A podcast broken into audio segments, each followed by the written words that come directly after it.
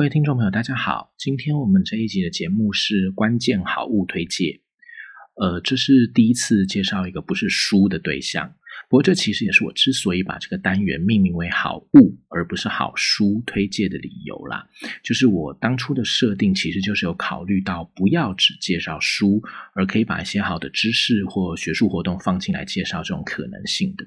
那今天我们就终于遇到了一个可以让这个单元内容更丰富的对象，就是我们今天要推介的这个呃影像历史文本《光计划》，光亮的光，plan 那个计划。那我现在先是叫它影像历史文本，不过我们可以用一个电影这样子的概念来认识它。呃，电影其实一直都是帮助我们去认识历史的一种很好的影像文本，甚至还有一些史学领域是叫做所谓的影像史学的。虽然呢，大家会直觉上认为电影和 truth 真实之间应该还是会有落差。那这种看法其实也是有点道理的啦。毕竟，如果有朋友是对影像史或是中国电影史有认识的话，可能会听过有一位叫做袁牧之的左翼文化人。袁是袁世凯的袁，牧是牧场畜牧的牧，之是知乎者也的之。那袁牧之在中国的抗战开始以后，他也是听说了那个。著名的八百壮士的事迹，也就是本来要在去年就二零一九年七月的时候上映，结果再度在对岸因为所谓的所谓的技术问题而拖到今年八月才上映的那个由管虎所导演的那个，就是描述一九三七年国军在上海四行仓库对抗日军的那部电影。袁牧之他听说了八百壮士的这个事情之后，他就跑到汉口去拍的那个一九三八年版本的八百壮士。而且他在里面饰演主角谢晋元团长，可是他后来就说，他拍了这部电影，可是问题在于这部电影还没有拍完，那个银就在上海租界里面被呃袁牧之所谓的英国帝国主义因为调解而被关进了英租界的监狱里面，所以呢，袁牧之他就觉得这种故事片很虚假，没有意思。这个呃故事片很虚假，没有意思是他自己说的，所以袁牧之后呢他就跑去拍纪录片了。但是呢，我们也不能说，所以电影就一定是像袁牧之所说的那样很虚假。只能说呢，呃，那是因为电影的本质本来就和历史学科不一样，追求真实并不是电影的义务。但是另外一方面呢，如果这样子的话，是不是我们就可以说纪录片就比较真实呢？其实也不见得，因为纪录片仍旧会有基于创作者所选择的面向，还有材料这些理由，产生一定程度的主观影响。但是就算这样，我也还是要在这边强调，其实即使是历史研究本身，也是不可能排除主观影响的。这个部分其实大家可以回到我们频道的第一集和第二集那个有关历史的单，就是先修课的历史这个单元里面去复习一下，可能就会比较能够抓回那样子的认识和理解。我认为啊，其实我们并不需要把电影或纪录片赋予那么严肃的任务，要求电影或纪录片一定要去呈现真相，因为即使连历史学者都做不到这样的事。我们可以把电影或纪录片当做某种历史诠释，然后透过这些别人的历史诠释来帮助我们找到一个自己最能够接受，而且也没有严重史实错误的历史认识。其实这样就已经很好了。那《光计划》是一部所谓的纪录片，其实它的监制李刚导演本人对于电影所能够呈现的真实性，也曾经是有类似袁牧之的那种感触的。只是呢，李刚导演可能比袁牧之更深了一层，因为袁牧之是觉得剧情片不够真实，所以他跑去拍纪录片。李刚导演是经历了这种体悟，就是他也觉得剧情片不够真实，所以他要去拍纪录片。可他经历了这个体悟之后，他再去拍纪录片，结果他感受到，其实连纪录片都不是能够代表或呈现真实的一种影像。那当然了，呃，这一类有关于影像或视觉传达所能够体现的那种真实的程度到底怎么样？我相信文学领域或艺术学科他们都有更多的讨论，我就不在这里做不够专业的论述了。可是啊，就历史的角度而言，我们至少可以从光计划的监制李刚导演本人的这种态度，对于历史或是影像之间这种所谓的辩证关系吧的态度。我们大概就能够感受到，这部纪录片其实已经是站在一个很好的基础了。那个基础就是，光计划并没有以一种我是要呈现最真实的内容来作为目标的一个纪录片，而是一个一开始就有一个很清晰的认识：这部纪录片固然是会以真实事件作为叙述的脉络，可是呢，呈现出来的内内容将只会是一个历史诠释的其中一个面向而已。光计划这部纪录片的目的是要让观众去思索、去反省，而不是要观众跟着纪录片去找出真相，然后呢，把影像中所呈现的那些内容全部都当成真相。我个人认为啊，李刚导演的这种想法或这种概念，其实这是一个很有历史学的 sense 的态度。不得不说啊，可能比很多拥有历史学学位的人都还要有历史的 sense。请恕我这么直白的说，可是我没有要冒犯的意思。但是不管怎么样，其实这也就是我除了在和李刚导演贤伉俪，还有这部纪录片有一点点的渊源，所以我在这边做一个推荐的理由之外，我也认为啊，介绍和推荐这部纪录片给各位听众朋友，并不是寻思才这么做的，而是我真的觉得它有向各位推荐的价值。当然，这也不是叶配哦，如果是叶配，我会老实跟各位听众朋友说，这是叶配的。好，那刚刚说光计划是一个纪录片，不过如果有听众朋友听过李刚导演在其他媒体访问时所讲过的内容，他其实也有特别指出，光计划其实也不是一个纪录片，它其实就只是想要透过一个影像文本去讲出一个可以让人认识历史、进入历史情境的一个好的故事。只不过呢，一般坊间都会把这种形式的呃文本叫做纪录片嘛，所以他就想说，好啦，算了，随便你们怎么叫，反正我就是要。想要把一个故事说好就好了，这样子的。所以呢，既然李刚导演本人也不会特别阻止我们用纪录片这个词汇去定义光计划，我们就先用纪录片这个名词来称呼光计划好了。好，那让我们回到光计划本身。刚刚说的李刚导演，他是监制而不是导演哦。光计划的导演是许明纯，现在好像是在玄奘大学大众传播系任职吧，但他的专业就是拍摄纪录片。光气化并不是许明纯先生的第一部纪录片电影，他曾经执导过赫赫有名的纪录片《阿照雾风云》，一二两集都是他的导演作品。那呃，另外我们也都知道嘛，一部电影的诞生几乎可以说是导演和监制最为重要。这两个职务如果是好的人选啊，整部电影才比较可能在一个至少不太会毁掉这部电影的基础上诞生。而无论是两集的《阿照雾风云》，还有今天要讲的《光计划》，导演和监制都是许明纯和李刚这一组搭档。啊，其实《光计划》的脚本是出自叶乃菁小姐，她也是呃两集《阿照雾》的编剧啊。所以呢，如果呃你看了《阿照雾风云》以后，会产生一些被打动的情绪，不管是怎么样的情绪，那都代表了一种对于这次的光计划，你应该也会受到一点什么打动那种可能性，因为班底的灵魂人物就都是他们嘛。那虽然呢，光计划和《阿照雾风云》的拍摄方法不太一样，因为《阿照雾风云》毕竟大部分都是在讲比较久远以前的历史，可能没有足够的影像史料可以放到影片里面。所以会有比较多的用人去演出画面的这种内容。老实说，我个人觉得那种阿照物里面那种用立体的人去演成静态画面的处理方式，我是觉得还挺新鲜的啦。不过我不是学电影的，所以我也没办法评论这样是好是坏。顶多只能说对我来说，我的感觉是正面的。但是不管怎么样，光计划并没有采取阿照物这样的处理方式。整体而言，可以说算是一个比较典型的纪录片的呈现方式吧。但是同样的，这样算是好还是坏？我其实也没有资格和能力评论。但是呢，至少就我一个专业不是在电影艺术，而是在历史方面的人的感觉来说，我觉得它至少是一个中规中矩，可以让身为观众的我非常清楚整个脉络和这部片子想要告诉我什么，希望我有怎样的思想回馈的一种处理方式。那回到我们刚刚所说的，光计划并不是要以一种我要呈现最真实的内容作为目标的，而是要呈现其中一个面向的历史诠释，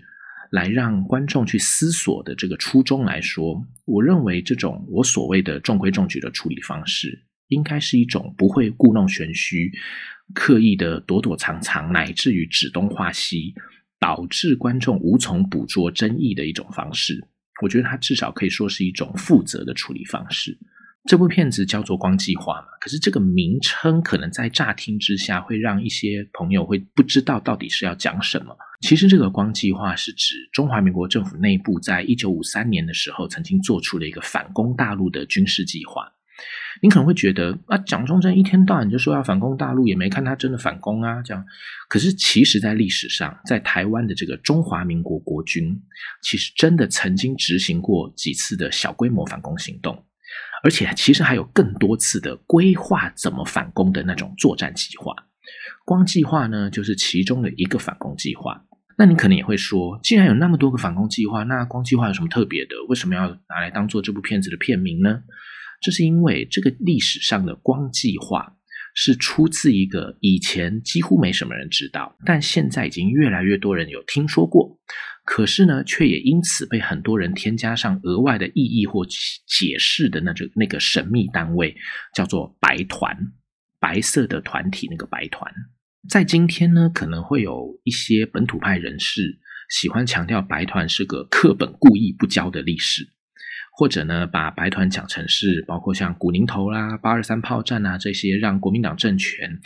呃因为获胜了，所以可以避免被共军击败的关键原因，用这样子的概念或论述来表达一种对于蒋介石政权明明有贡献却被蒋介石故意湮灭的历史的那种内涵。对于为什么课本里面不提白团这件事情，我不知道理由是什么。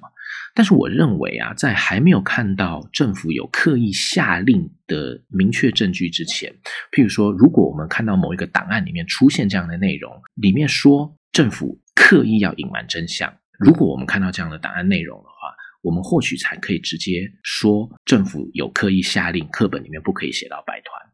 但是，如果我们没有看到这些明确的证据，我们就直接说理由就是这样，恐怕也太过于武断了。而且说的比较诙谐一点啊，如果课本里面真的什么都教的话，我觉得考生应该才会疯掉吧。说的比较正经一点的话，就是在没有确定的证据之前，不太适合直接做出极端的结论。我认为，与其说是蒋介石政权刻意湮灭，还不如说是。因为呢，在过去，白团都是一个政府有偷偷在做，但是因为不被认为有太大成效，所以没必要，也不想让大众知道的事情。这样子的理由，可能都比刚刚所说的，就是政府刻意湮灭白团的历史这样的说法要来得更适当。但如果这样子说，可能就会有其他的问题随之发生。譬如，既然没什么效果，那为什么还一直在做啊？或是一开始是为了什么？然后有了白团，那为什么会没有效果？这这一类的问题。其实这些问题的解答，各位可以去看林孝廷学长的《意外的国度：蒋介石、美国与近代台湾的行塑》，这是在二零一七年由远足文化出版的书；或者是现在在日本大东文化大学任教的野岛刚，他曾经写过那本《最后的帝国军人：蒋介石与白团》，就是二零一五年联经出版的。这些书里面，其实各位听众朋友如果去看呢，大概就能够有比较完整的解答了。不过我在这里还是要服务一下没有看过这些书的听众朋友，就我还是简单讲一下啦。总之就是蒋介石呢，他在战后认为日本人虽然输了，可是他们的实力确实还是在中国之上，所以他们的能力还是有值得中国借重的地方的。那战后的中国很快就陷入了国共内战的问题啊，没几年蒋中正甚至就直接被打到台湾去了，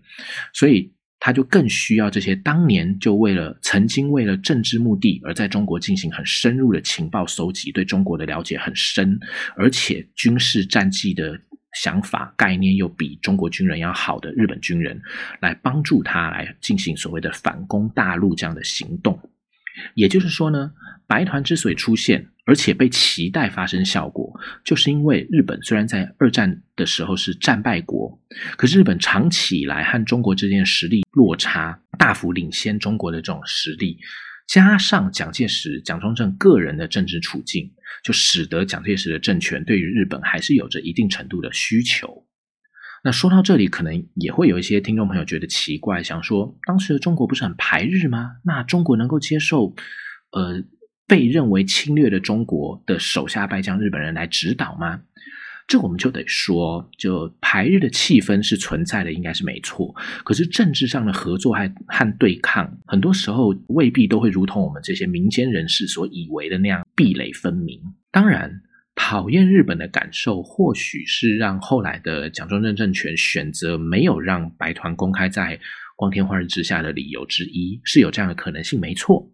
但是呢，回到当时的历史情境里面，其实确实有不少人是会认可日本虽然战败，但还是有值得需要被我们中国学习的地方的这样子的价值观的。举例来说啊，在一九四七年十月的时候，当时中国在战后的驻日代表团里面有一位中将顾问林勋南，勋是薰衣草的勋，南是南方的南，南北的南。林勋南是保定军校毕毕业，黄埔军校刚建立没多久，他就在黄埔军校当教官，还参加过北伐。后来还到日本陆军大学去留学的，算是经学经历都在当时的中国军事领域里面算是佼佼者的那个层级的高级军官林勋南，他就在那个时候写了一份报告，标题是《日本精华国防人才选荐报告册》。这个报告的出发点就是日本虽然输了，可是呢，从明治维新以后，他就的一系列的努力和成果就成就现代富强，这是原文。所以呢，林勋南认认为其遗产尚富，意思就是他强调日本还是有很多值得借重的价值的。所以呢，林勋南也说，正因为这样，他到了日本以后就很努力的去做调查，然后呢，在考虑到中国的国防建设的时候，他就想到了借用日本军事人才的可能性。他说呢，他就在这个报告里面把他认为，下面是原文，他说日本有用国防人才，对我同情较深，那个我是中国啦，对我同情较深，与勋南过从较密，就是比较密集的，而非该国外交部对美方所报之文章者，则优，则他原文是尤其的尤啦，则优会策密成。简单来说呢，就是他把他认为优秀而且应该对中国的态度比较好的那些日本军人或日本人列表造册，希望政府在日后进行国防建设的时候可以考虑运用这些日本人的才干。我并不是说林勋南的这份报告就是影响蒋介石日后建立白团的渊源哦，我没有这样说，因为目前我还没有看到这个报告有什么影响，我其实也没有在其他历史研究者的。就研究成果里面看到他们提到这份报告，但是至少我们可以看到林勋南的报告证实了，就算在所谓排日气氛很高的时候，中国的政界或军界还是有着理智的人，他们承认日本还是有中国应该学习和借重的地方的。而尤其在林勋南的报告里面，他是把这些日本人分成很多，他分成了包括一般军事、航空专门、飞行机、军事科学技术。原子及电波物理、一般经济、东北工业、华北工业、赔偿关系和一般科学技术这十个分类来编列的，这就表示至少在林勋南的心中，中国呢在有关于国防建设的发展上，在这以上十个部分都是比不上日本的。林勋南在这个报告里面，他并不是全部都是列军人啊，不过至少在一般军事、航空专门。军事科学技术这几个项目里面都是军人为主，其中还有一点蛮值得注意的是，这个报告里有好几个被列名的军官，后来都变成了 GHQ，也就是日本人所称的盟总，他们要研究日本是不是要进行再军备 z a i g u n b 的这种规划的单位的成员。这个单位叫做服部机关 （Hitori Kikan），是由服部卓四郎 （Hitori Takushiro） 这个人作为中心的一个组织。呃，这个服部机关其实也是战后日本实力的谜团之一，所以我也没办法在这里为各位听众朋友进行什么很深入的介绍。但总而言之，在这里我们可以看到，从林勋南的这个报告里，不只可以看到中国的军政界高层也确实是有看重日本寄存实力的这样子的概念，而他所建议的人才里面。也包括了后来连美军都会借重的这些人才，譬如说像服部卓四郎以及其他服部机关里面的这些人，可见借重日本军事人才的这个 idea 并不奇怪。其实早在一九四九年的白团成立之前，中国人里面就已经有人有这样的想法了，而且不止中国人，其实美国人也一样有类似的想法。所以到了蒋蒋中正在一九四九年真的差不多快要撑不住的时候，想要利用日本军人的军事长才来帮助自己，也就不是什么很不可思议的事情啊。当然，这背后还有其他的原因，包括美国的态度啊、中共的发展啊等等等等之类的。但这些就是各位听众朋友可以自己去观赏这部影片，然后再去认识的地方了。我们在今天的节目里面，只是要跟各位说，呃，光计划的概念出发点大致上是来自于这个白团。而白团也的确是在前不久的当代里面都还没有太多人知道的一个神秘单位。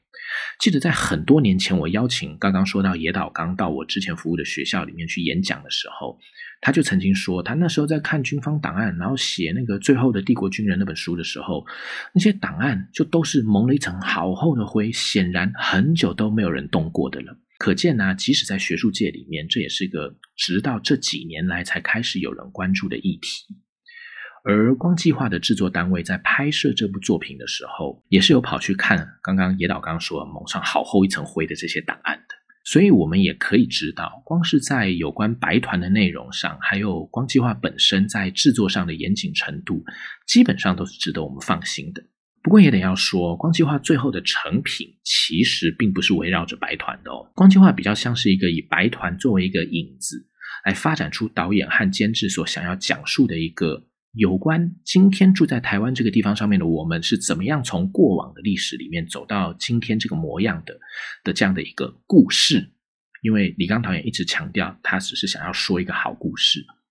也就是说呢，光计划并不是一个在讲白团的所谓的纪录片，而是一个从为什么今天我们才会发现，原来历史上曾经有个没有被大家所知道的一个和日本人有关的秘密军事机关这样的一个问题。开始去尝试找出它的答案，然后透过寻找这个答案的过程，让观众去反思我们现在所身处的这个环境里面，应该有哪些需要我们去好好认识、好好思考的历史，然后找到今天的我们应该怎么去看待历史和未来的一个故事。类似的处理这种故事的作品，其实书籍里面也是有的哦。譬如上个月才刚由联经出版社出版的《战火中国》，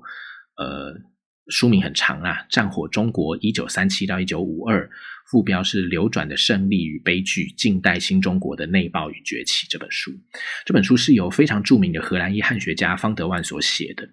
他也就是在讲一个和光计划有点类似的问题意识，但是还是不一样哦。我说的只是类似，是在有关透过对于史料和史实的重新组织和理解，去认识自己过往的历史理解的这个部分上。这两个作品有类似的地方。那《光计划》里面所讲述的时间，其实比方德湾这本《战火中国》还要更长，因为《光计划》甚至一路讲到今天的社会。那另外就可读性来说，《光计划》它至少是种影像文本嘛，应该是比全部都是字的《战火中国》要好看，就是容易看一点啊。但是我要强调，这样说并不是在表示谁比谁好哦，因为这毕竟是不同的两个作品。我说的只是在可读性方面，《光计划》还是。有一日之长的，哦那不管怎么样啊，因为光计划也是有着一个其实很严谨的思考背景的，而且呢，因为它内容里所描述到的时间范围很长，所以它其实资讯量相当大。如果对于这段历史过程的知识背景不够充足的话，可能会比较容易抓不住导演和监制所想要表达的意思。这样的状况比较严重的后果。可能就会像现在很多的网络酸民那样断章取义，然后随便把这个作品标签化。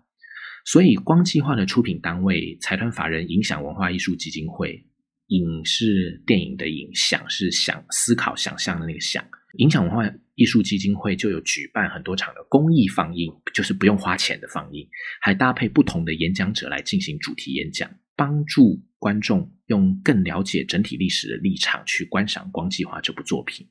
那本来我是想说，各位可以用“光计划公益放映报名”这一组的关键字去 Google，就可以找到报名链接的。不过我刚发现好像全部都已经额满了，有点尴尬。但是我还是要说啦，就是这些有演讲的场次，除了有邀请政治界啊、媒体界啊，乃至于导演本人来演讲之外，在历史学界里面呢，其实也是有邀请，包括我们之前有推介过他的新书的中医院进士所黄思进教授，还有呢，在台湾的中国近现近现代史领域里面被誉为是会走路的 Google。非常厉害，刚从正大历史系退休的刘维开老师，这些知名的历史学者去担纲主讲的，其实还是很值得一听的啦。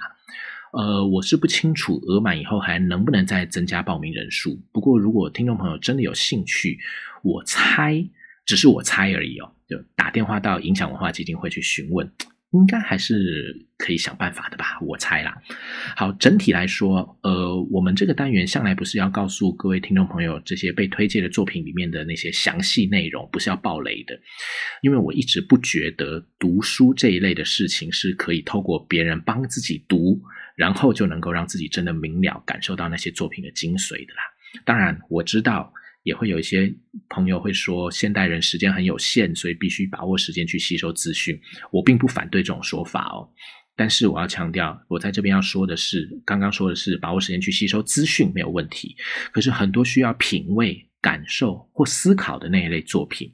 我觉得它是不能假手于他人的啦。我要强调只是这个概念而已。那《光计划》这部所谓的纪录片呢，其实也是需要各位听众朋友自己去品味。感受和思考的，所以呢，希望您如果有意愿、有时间的话，也可以去找找光计划相关的一些讯息，看看以后会不会有其他放映的机会，然后找机会去看一看这部影像历史文本。好，我们今天为各位推荐的作品《光计划》大概就讲到这个地方，希望大家喜欢。今天就到这里，谢谢大家，拜拜。